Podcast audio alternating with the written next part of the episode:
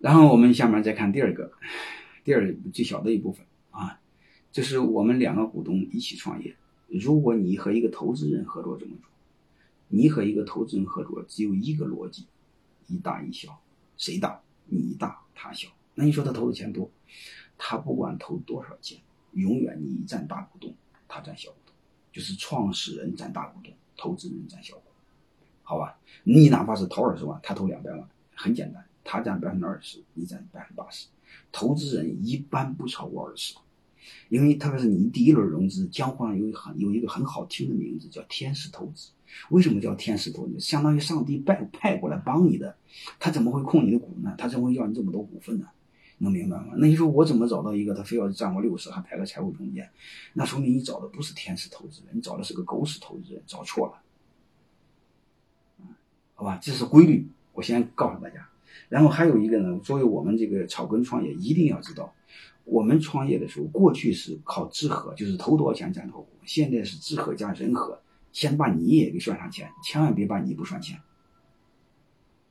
要不然的话，你在上面会吃大亏，天大的亏。举一个案例，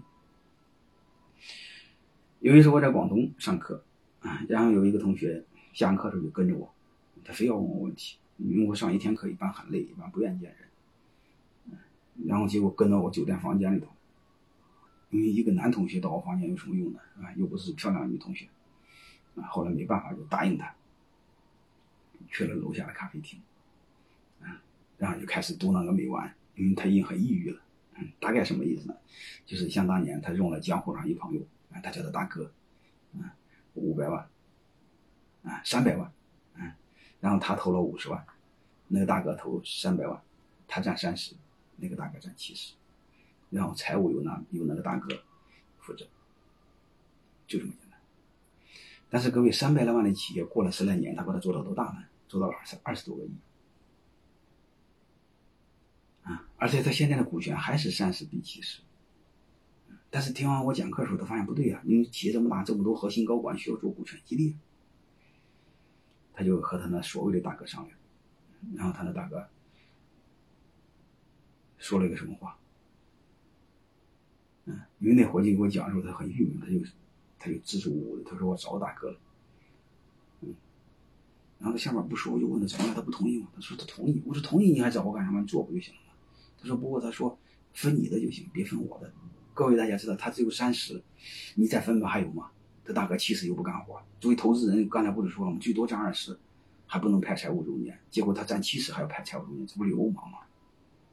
他没听课，他不知道，听了课才迷瞪过来。但这时候已经晚了，因为法律上你会发现，法律上那个这家公司是他的，是他大哥的，他就一小股东，明白？连财务也不是他管，法人代表、董事长都是他大哥，你说这不就麻烦了吗？